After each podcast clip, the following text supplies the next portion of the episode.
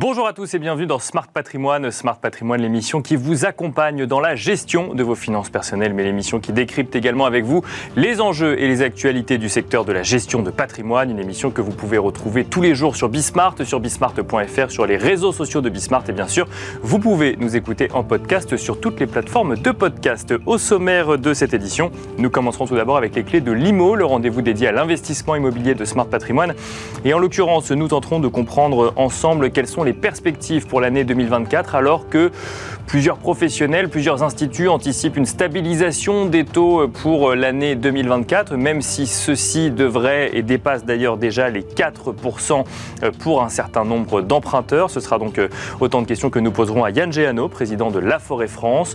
Nous enchaînerons ensuite avec Enjeu patrimoine, un enjeu patrimoine consacré à une classe d'actifs particulière, les infrastructures, les investissements dans les infrastructures. Est-il trop tard pour y investir alors que c'était l'investissement mis en avant par un certain nombre de professionnels de la gestion de patrimoine l'année dernière et encore l'année d'avant. Autant de questions que nous poserons à Cédric Marc, président de Patrimonio Finance, mais aussi à Thibaut Richon, directeur de, la, de gestion mais aussi responsable multistratégie infrastructure chez Sven Capital Partner. Et puis enfin, dans la troisième partie de l'émission, dans l'œil du CGP, nous aurons le plaisir de recevoir François-Xavier Seur, président fondateur du cabinet Terrae Patrimoine, avec qui nous nous poserons une question. Pourquoi la défiscalisation est une mauvaise façon finalement de développer son patrimoine? Une question qui se pose quelques jours avant la fin de l'année, justement le temps qui reste à ceux qui voudraient pour optimiser euh, leur fiscalité. On se retrouve tout de suite sur le plateau Smart Patrimoine.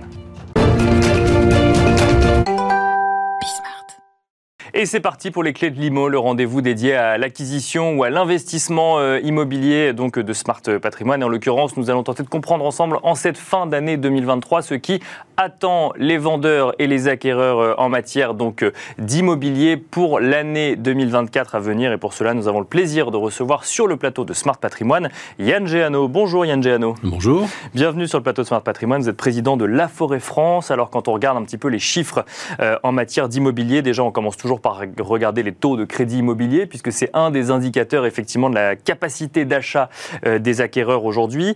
Euh, on regarde d'ailleurs très régulièrement plutôt ceux qui sont 20 ans et plus, hein, parce que c'est euh, les, primo-accédants qui font un peu le marché, comme on l'entend souvent. Et là, on se rend compte que bah, l'Observatoire Crédit Logement constate deux choses. C'est que déjà, on dépasse le niveau des 4% en matière de crédit immobilier, mais on s'attend quand même à une stabilisation de la hausse, ou en tout cas une diminution de la hausse, euh, pour, pas une diminution du taux de crédit, hein, mais un ralentissement de la hausse pour l'année 2024. Et la question qu'on peut se poser, c'est, alors effectivement, on a eu une hausse conséquente et très rapide des taux de crédit immobilier en 2023. Est-ce que un ralentissement de cette hausse redonne un peu de souffle au marché ou au contraire euh, le niveau élevé de taux de crédit immobilier continue à peser un petit peu sur les transactions ou on continuerait, si je parle au conditionnel, à peser sur les transactions?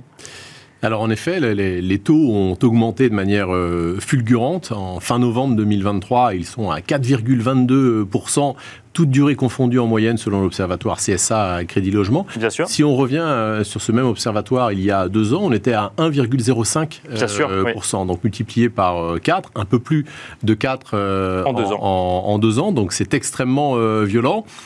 Est-ce qu'on est dans une phase de stabilisation? En tout cas, on a l'impression que le pic euh, est pas très loin euh, devant nous, qu'on devrait, euh, qu'on devrait l'attendre. Bien sûr. Euh, est-ce que ça donnera beaucoup d'air, beaucoup de souffle au marché immobilier?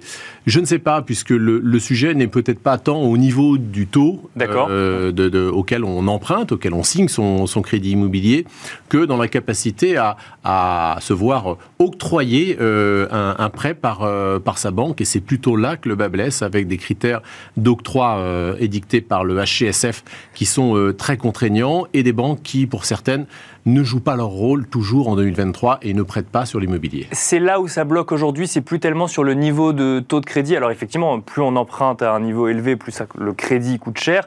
On pourrait se dire effectivement, même si on est dans un environnement un peu plus élevé, on a cette stabilisation du contexte finalement d'emprunt et du prix euh, de, du coût de l'argent en tout cas qui fait que chacun saurait comment se positionner. On pourrait se dire bah, si ça reste suffisamment longtemps, peut-être que les prix vont baisser et que euh, la dynamique va reprendre. Et là vous nous dites non, c'est pas ça, c'est plus euh, la capacité d'emprunt en lien avec des, des, règles, des normes émises par le HCSF. Exactement, le HCSF qui a mis en œuvre des règles qui ont été pensées à un moment où le marché de l'immobilier était en surchauffe et des règles qui sont devenues contraignantes au 1er janvier 2022. On va rappeler que moins de deux mois après la guerre entre l'Ukraine et la Russie débutait et qu'à l'été 2022, on a commencé à entrer dans cette phase de hausse des, taux de la BCE ininterrompue jusqu'à il n'y a, a, pas très longtemps. Donc une mesure contracyclique qui fait que les banques, ceinture et bretelles, ont eu du mal et ont encore beaucoup de mal à prêter à, leur, à leurs clients en respectant ces critères. Et puis des stratégies de beaucoup d'enseignes nationales de ne pas aller sur l'immobilier, en tout cas d'être plus regardant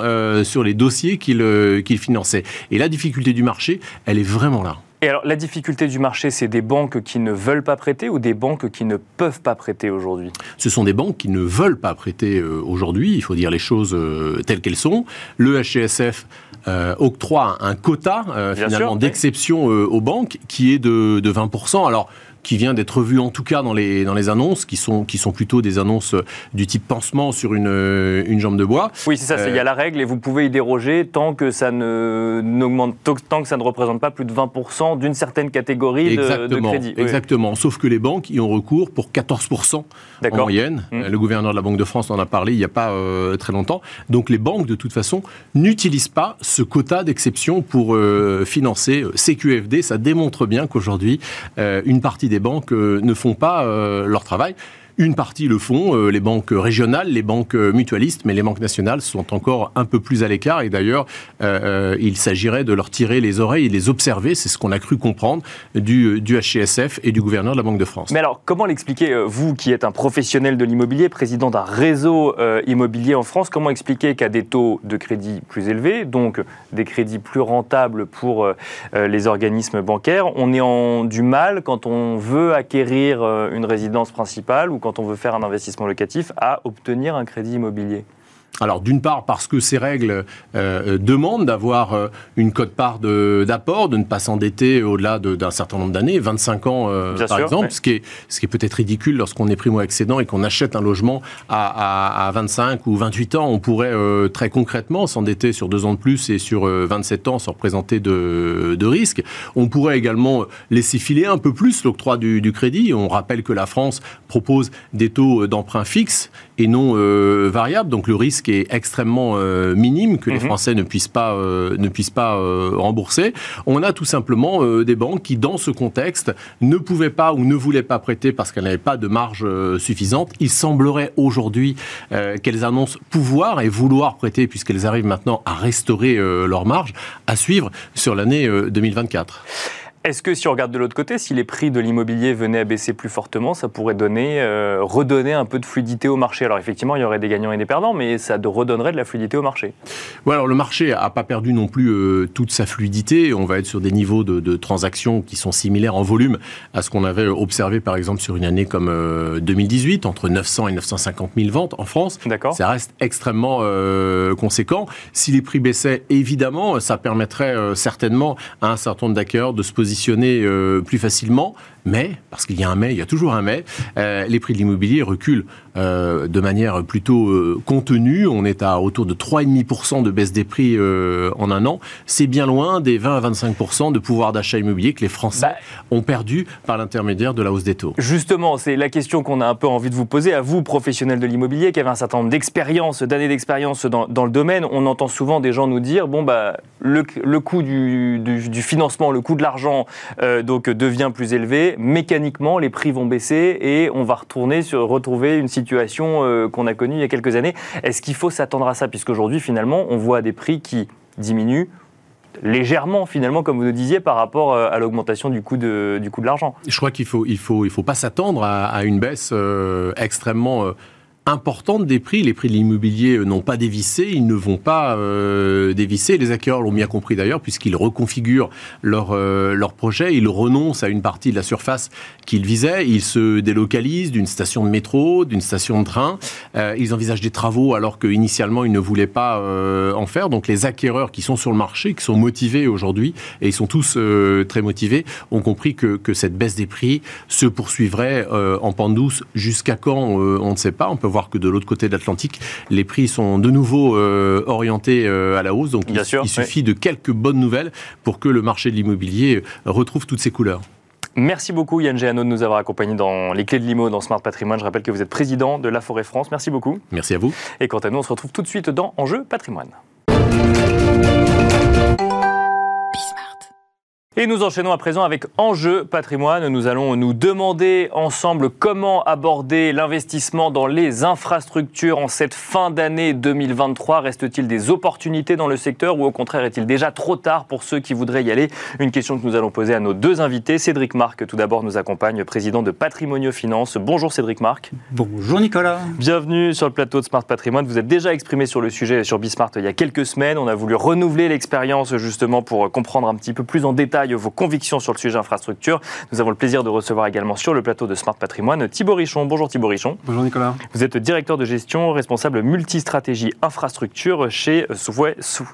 Swen. Swen Capital Partners. Swen Capital Partners, donc euh, bah, un fonds de capital investissement hein, de non-côté spécialisé pas que dans les infrastructures, mais aussi dans les infrastructures aussi dans les infrastructures, sur l'ensemble des classes d'actifs euh, du non-côté, donc private equity, euh, dette privée et infrastructure euh, depuis 2008.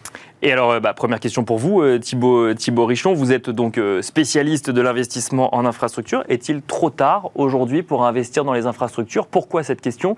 Parce qu'un certain nombre de, professionnels de l'investissement, un certain nombre de gestionnaires ou de directeurs de gestion nous en parlent depuis déjà plusieurs années en disant effectivement, il y a des choses à faire, il y a eu des grands plans d'investissement dans les infrastructures, il y a des grands besoins aujourd'hui, donc il faut y aller. Est-ce que deux ans après, c'est trop tard? Est-ce qu'il y a encore des opportunités? Est-ce que c'est trop cher? Non, pas, du tout. Enfin, c'est absolument pas trop tard. Euh, c'est une classe d'actifs euh, à l'échelle institutionnelle qui est encore assez jeune, qui a une quinzaine d'années.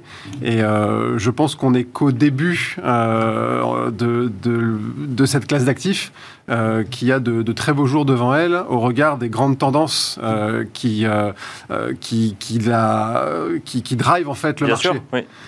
donc, et c'est pas une classe d'actifs sur laquelle on peut non plus jouer le marché, euh, on est sur le temps long, on est vraiment sur une classe d'actifs euh, de, long terme.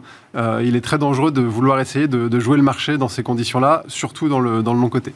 Alors pour ceux qui nous écoutent, quand on, bah, je vais vous poser la question à vous hein, d'ailleurs Thibaut Richon, quand on investit, quand on veut investir en infrastructure, quand son conseiller en gestion de patrimoine nous dit il faut aller sur de l'infrastructure, on investit dans quoi concrètement?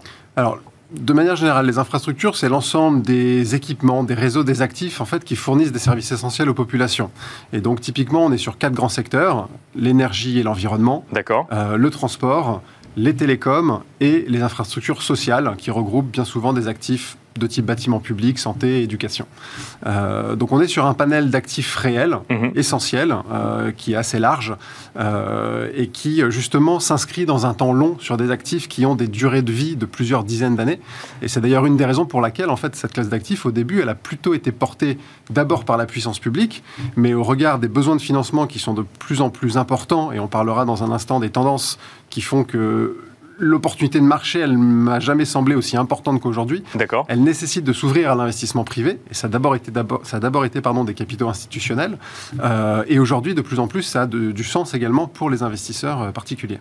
Parce que justement, les, tendances que vous constatez aujourd'hui sur, euh, dans, l'infrastructure, alors c'est vrai qu'on est sur des investissements longs, on est sur de la construction, donc c'est le temps de l'immobilier aussi, c'est le temps du, bâtiment. Mais alors, quelles sont les, les grandes tendances que vous constatez aujourd'hui? Parce que on se rappelle juste qu'au sortir de la crise Covid, il y a eu des grandes annonces faites, alors aux États-Unis, mais aussi en Europe, justement, sur euh, des plans de relance ou autres. Est-ce que c'est, euh, est-ce que c'était le début d'une nouvelle ère pour les infrastructures? Est-ce que c'est pas comme ça qu'il faut le regarder? Pas forcément le début d'une nouvelle ère, mais en tout cas une ère où euh, je pense qu'il y a eu une prise de conscience euh, et, surtout une accélération euh, de, la prise de conscience liée à certains enjeux, notamment les enjeux climatiques et donc les besoins de décarbonation. Ça, c'est une première tendance qui est extrêmement forte dans le domaine des infrastructures. Donc, quand on, pardon, mais quand on investit dans l'énergie via les infrastructures, ça veut dire qu'on investit dans des panneaux solaires ou des éoliennes, par exemple? Exactement, dans les actifs d'énergie renouvelable type éolien ou panneaux solaires ou hydroélectricité, des réseaux de chaleur ou des réseaux de froid. Euh, on parlait euh, également de, méthanisation, euh, donc de production d'énergie à base de déchets issus de l'industrie agroalimentaire, avec une vertu circulaire très importante, puisqu'ensuite, il vous reste à la fin de ce processus-là un engrais naturel que vous pouvez réutiliser derrière dans, les, dans les cultures. Bien sûr, oui. donc il y a énormément d'applications, en fait, et de théories de tests d'investissement en ce qui concerne l'énergie notamment, mais pas que, hein, il y a effectivement d'autres secteurs. Alors, donc la, la question question euh, portait sur les tendances. Donc effectivement, il y a les énergies. Donc la, décarbonation. La décarbonation. Très, important. Le second, c'est la digitalisation qui va porter, alors qui touche tous les secteurs de nos économies euh, et donc tous les sous-secteurs également de l'infrastructure, mais évidemment le secteur des infrastructures numériques, des, infrastructures télécom.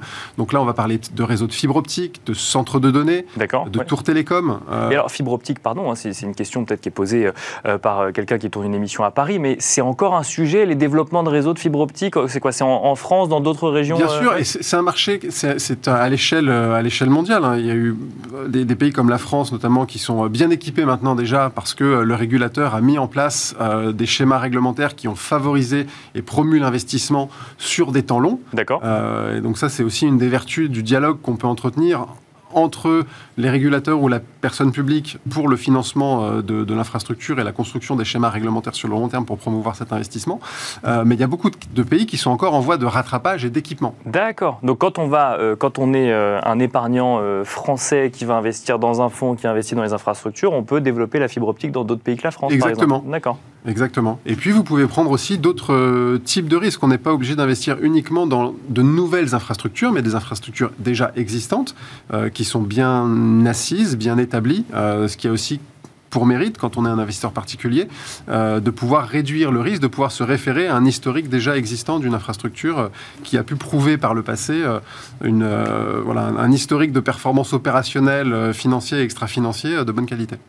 Cédric Marc, euh, l'œil du professionnel de la gestion de patrimoine sur, euh, sur les infrastructures, sur les investissements en infrastructures, puisque c'est proposé aux épargnants via des fonds. Donc vous, votre rôle, c'est de, sélectionner des fonds et de dire ensuite aux épargnants si oui ou non ça peut avoir un intérêt pour eux d'aller sur cette classe d'actifs et d'aller sur l'intermédiaire en question. Comment est-ce que vous voyez cette classe d'actifs aujourd'hui? Bah, Tout d'abord, par rapport à la question que vous posiez à Thibault il y a quelques instants, moi je trouve que l'infrastructure depuis le Covid, c'est euh, une prise de conscience que ça doit être à, être à impact. Et, ça, je crois que c'est le gros accélérateur. D'accord. Euh, et puis c'est un discours, bien évidemment, qui est relié, euh, relayé par les pouvoirs publics, par les entreprises, par les CGP, par les sociétés de gestion. Et donc, euh, ça devient tout à fait normal. Et puis, c'est aussi sa contribution à apporter bah, sa pierre à, à l'optimisation de la transition énergétique. Bien sûr. On en prend conscience. Alors, moi, j'ai sélectionné à peu près 7 à 8 possibilités d'investissement dans les fonds infrastructures. D'accord. Alors, je ne vais pas tous les détailler parce qu'on n'aura probablement pas le temps, mais par ordre de priorité en fonction du profil de risque. On va commencer par le plus défensif jusqu'à ce qu'on peut considérer comme le plus, le plus dynamique. Pour le premier, c'est que vous avez la possibilité d'investir dans des, un fonds en euros. Il y a un fonds, par exemple, chez Oradea, qui investit une partie euh, comment dire, de son actif général dans des projets infrastructures en complément des achats obligataires classiques. D'accord. Rentabilité euh, cible l'année dernière, 2,50, peut-être un petit peu plus l'année prochaine. Après, le cran du dessus, vous en parliez euh, dans votre introduction, c'est la possibilité d'investir dans des SCPI, comme par exemple celle de Perial, Hospitality Europe, où là, on va investir dans des universités, dans des EHPAD, euh, dans des crèches, dans de l'hôtellerie. rentabilité cible, à peu près 4%. Ensuite, le cran du dessus, on a des SLP, Société de libre participation, ou des FCPR, des fonds comme ceux de Generali, des fonds euh, comme ceux d'AXA que l'on peut déposer dans des contrats d'assurance vie. Les rentabilités cibles sont entre 5 et 6 à peu près. Après, le cran du dessus, on a les les fonds, euh, les SICAF classiques, les OPCVM. Moi, j'aime bien un fonds qui s'appelle MNJ Global Liste d'infrastructures, qui investit dans des sociétés cotées, qui vont euh, construire et, et, comment dire et, et, euh, suivre le comment dire l'entretien. Bien sûr, sur le long terme. Après, on a bien évidemment des fonds de capital, enfin de, de, de private equity comme Sven, comme Andera avec la possibilité d'investir soit dans de la dette, soit dans, soit dans des fonds propres, dans les fonds propres, avec des rentabilités qui vont, en fonction du profil de risque euh, du fonds de private equity, à être supérieur à 10 ou supérieur à 15%. Et puis, euh, euh, aussi une dernière possibilité, avant de vous parler du Joker, une dernière possibilité, c'est on peut aussi investir dans des ETF. D'accord. BlackRock ou Amundi qui fait infrastructure. Bah, Donc, mais sur le côté. Donc c'est forcément sur de la, des infrastructures euh, via des véhicules cotés, d'accord, oui. Mais vous avez aussi la possibilité, Nicolas, si vous le souhaitez, de d'investir dans une infrastructure qui peut vous être chère. Par exemple, imaginez que pour votre résidence. Ça, c'est le joker C'est le joker. Ça, c'est le joker, d'accord. C'est le joker. imaginez que pour votre résidence secondaire, vous avez la chance de trouver une petite maison qui est au bord d'un cours d'eau, avec la possibilité de peut-être de, réexploiter un, barrage. Eh bien, savez-vous que vous pouvez réinvestir dans un projet, comment dire, de mini centrale hydroélectrique? Vous en parliez Thibault euh, très rapidement tout à l'heure. Et savez-vous que euh, comme 2270 mini centrales électriques en France qui sont sur les cours d'eau, savez-vous ce qu'elles produisent en électricité? L'équivalent, tenez-vous bien, d'une centrale nucléaire en France. D'accord. Et en plus, ce qui est, ce qui est intéressant, c'est que, un, ça ne produit euh, pas de CO2, et puis, euh, ni d'utilisation de, matériaux rares. Bien sûr. Donc ça, c'était le joker, effectivement. Bon, il faut quand même habiter à côté d'un cours d'eau et pouvoir l'exploiter. Mais si on peut le faire, effectivement, ça, ça, peut être intéressant. Si je comprends bien, Cédric Marc, quand on veut faire de l'investissement dans les infrastructures, il y en a pour tous les profils de risque. Ah bah, c'est évident. C'est évident. On peut, du fonds le plus défensif, fonds en euros, à la partie permettez-moi de lire des fonds de private equity qui, effectivement, ce sont des durées qui sont, qui sont bloquées sur 5, 7 10, ou, 10 ans, 10 ans, avec des retours sur investissement bah, qui sont en adéquation avec euh, le profil de risque. Thibaut Richon, euh, alors du coup, je vous pose la question à vous, en lien avec ce que vient de dire Cédric Parc, c'est risqué d'investir dans les infrastructures quand on le fait via du capital investissement? Bah, en, fait, si vous êtes investisseur en fonds propres, vous prenez le même risque que, tout investissement en fonds propres dans, tout type d'entreprise. Euh, là où les infrastructures sont moins risquées en tant que classe d'actifs, c'est que, encore une fois, on est sur des actifs qui sont essentiels au fonctionnement de nos économies euh, et qui, par conséquent, bénéficient d'une assez faible euh, élasticité par rapport à la demande.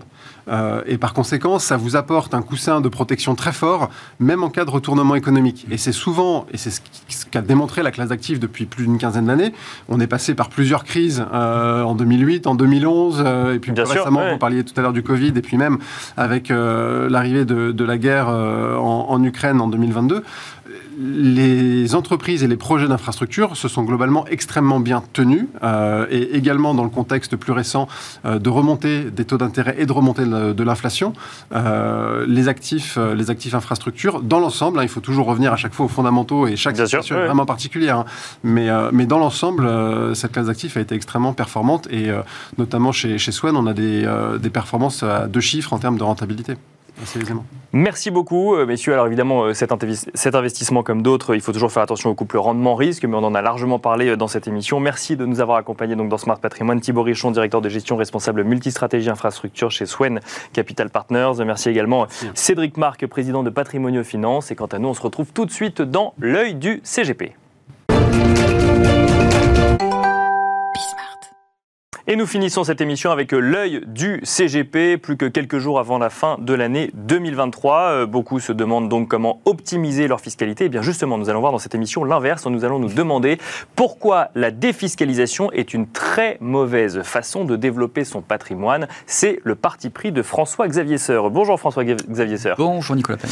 Vous êtes président fondateur du cabinet Terrae Patrimoine. Alors dites-nous pourquoi réfléchir en matière de défiscalisation n'est pas la meilleure façon de développer son patrimoine parce qu'on va investir dans des, dans des choses on va chercher la carotte fiscale. Et le souci, c'est que quand on cherche la carotte fiscale, c'est le meilleur moyen pour se faire avoir et pour faire justement de mauvaises performances. Il y a des produits qui sont construits pour faire du crédit ou de la réduction d'impôts, mais pas pour faire de la performance. Et en fait, moi, je préfère largement pour mes clients aller chercher des investissements qui vont faire de la plus-value, où on va aller chercher de la perf, plutôt que euh, de courir après une, carotte fiscale qui, au final, va moins bien fonctionner. Parce que quand on regarde les investissements, justement, de défisc avec l'avantage fiscal euh, en fin, généralement, il vaut mieux aller chercher des choses qui vont permettre de développer euh, justement son patrimoine, on peut faire en sorte de ne pas payer trop de fiscalité dessus. Il y a des dispositifs qui existent qui permettent de ne pas faire décoller sa fiscalité, mais il vaut mieux investir dans des choses qui permettent de ne pas faire décoller sa fiscalité, mais de développer son patrimoine, plutôt qu'aller chercher la carotte fiscale. Il, vaut mieux avoir une performance qui, euh, couvre ce qu'on aurait payé en impôts plutôt que d'aller euh, chercher à défiscaliser Quoi qu'il arrive, c'est ça? Mais généralement, on va même chercher au-delà. Je vais vous prendre un exemple, le Le non-coté, c'est euh, typiquement euh, l'investissement qui est utilisé pour faire beaucoup de défis. Vous savez, c'est FIP Corse, les, les, FIP Outre-mer, euh, les FIP tout court, les fonds d'investissement de proximité, hein, les, fonds communs de placement dans l'innovation. Toutes ces, toutes ces choses-là, ce sont des fonds qui sont hyper chargés en frais mhm. et qui ont pour objectif d'aller investir dans des sociétés qui sont éligibles. Ces sociétés éligibles, on va essayer un petit peu de tordre le modèle du fonds d'investissement pour aller dans des sociétés qui ont un certain niveau de chiffre d'affaires, un certain niveau de recherche et développement, un certain niveau Vous voyez, il faut, faut, des sociétés extrêmement spécifiques. Bien sûr. Quitte à faire du non-côté, je préfère aller chercher de la PME, de l'ETI, qui ne répondent pas à ces conditions-là, mais qui par contre vont permettre d'aller chercher de, euh, de la performance. Je préfère aller viser 7, 8, 9% de performance par an et ne payer souvent à la sortie que les prélèvements sociaux finalement, on a quasiment la même fiscalité que sur le PEA, ce qui est quand même un paradis fiscal absolument incroyable, plutôt que d'aller chercher 25% de réduction fiscale à l'entrée, derrière de, de, faire quelques pourcents de performance, voire même des moins-values, et au final sortir avec 2-3% de perf, parfois même des grosses moins-values. Sur ce sujet performance, un invité un jour sur le plateau de Smart Patrimoine a dit il euh, ne faut pas se faire d'illusions, l'administration fiscale fait rarement de cadeaux. Euh, si jamais il y a euh, un gain fiscal, il y a souvent un risque de l'autre côté quand même. Mais c'était peut-être même moi qui voulais dire. Ah, c'est possible. C'est un exemple que j'utilise vraiment extrêmement souvent. Les Français n'aiment pas payer d'impôts. Alors, euh, c'est très personnel de dire je paye trop d'impôts, mais énormément de monde dit je paye trop d'impôts, c'est pas possible, il faut trouver une solution. Quand on fait du bon conseil en gestion de patrimoine, on s'en occupe toute l'année. C'est-à-dire que on va, euh, on peut créer des holdings pour les chefs d'entreprise, on peut jouer sur la forme sociale, on peut jouer sur un arbitrage entre dividendes et salaires, on peut faire passer énormément d'avantages euh, personnels, totalement légal, hein, je précise, bien sûr, sur la société qui permettent justement d'optimiser la rémunération. Ça, c'est du vrai travail en gestion de patrimoine. Par contre, contacter des clients en fin d'année et leur dire vite, vite, vite, monsieur, madame, c'est la fin de l'année, on découvre le 23 décembre que vous allez payer de l'impôt sur vos revenus 2023, donc il faut faire un produit de défisque. Ça, c'est le niveau zéro du conseil en gestion de patrimoine. Donc il faut aller chercher euh, des, produits, il faut travailler, on va dire, toute l'année sur, euh, sur sa fiscalité. De l'impôt, vous en paierez en 2023 sur vos revenus 2023, sur vos revenus 2024, sur vos revenus 2025. Il faut faire une stratégie qui va, euh, qui va modifier la façon de laquelle vous percevez les revenus, mais surtout ne pas chercher la carotte fiscale sur du produit, parce que c'est le meilleur moyen de se faire avoir. Donc on ne peut rien faire d'ici le 31 décembre, François-Xavier Seur, pour optimiser sa fiscalité. Alors je sais que le, sujet de votre intervention, c'était de dire effectivement la défiscalisation n'est pas le meilleur guide pour euh, construire son patrimoine. Pour autant, est-ce qu'on peut réussir parfois à réunir les deux mondes? je, vais reprendre ce que vous disiez. Peut-être pas en décembre, mais... je, vais reprendre ce que vous disiez juste avant. Euh, il, il faut que lorsque l'État vous donne un avantage fiscal, c'est qu'il y a c'est que vous ne seriez pas allé sans. Donc il faut aller vers des produits où vous savez qu'avec avantage fiscal, ça a un intérêt. Euh, on peut parler par exemple de l'épargne retraite. L'épargne retraite, si vous êtes dans un objectif d'épargne jusqu'à la retraite et que vous avez des gros revenus sur l'année 2023, commencez à ouvrir un plan épargne retraite qui va impacter vos revenus 2023 peut avoir un intérêt. Mais l'intérêt de l'épargne retraite, moi ce que je vous conseillerais par exemple, c'est plutôt de faire un versement en 2023 et de faire par contre à partir de 2024 tous les mois un versement de façon euh, à, moduler votre point d'entrée euh, et à avoir quelque chose d'offensif. Si jamais il vous reste 10 ans, 15 ans, 20 ans jusqu'à la retraite, soyez offensif, prenez des risques. Certaines années, vous prendrez des moins 20, des moins 30, mais sur du long terme. Donc on n'est pas dans un investissement à la dernière minute en 2023, mais dans un début de stratégie pour la suite. Exactement. C'est ce qui change tout. Toujours du long terme, ce n'est jamais une approche produit, c'est toujours une approche stratégique patrimoniale. Sinon, c'est là qu'on fait les mauvais choix. Bon, alors on a pris l'exemple du non-côté, il y avait euh, d'autres exemples qu'on pouvait prendre, mais on n'aura pas le temps de les, citer. Mais on, a compris effectivement votre point, c'est euh, ne pas simplement regarder la fiscalité quand on veut faire des choix euh, en investissement, mais regarder au global. Merci beaucoup François-Xavier Seur. Je rappelle que vous êtes président fondateur du cabinet Terra et Patrimoine. Merci beaucoup. Merci Nicolas. Et quant à nous, on se retrouve très vite sur Bismart.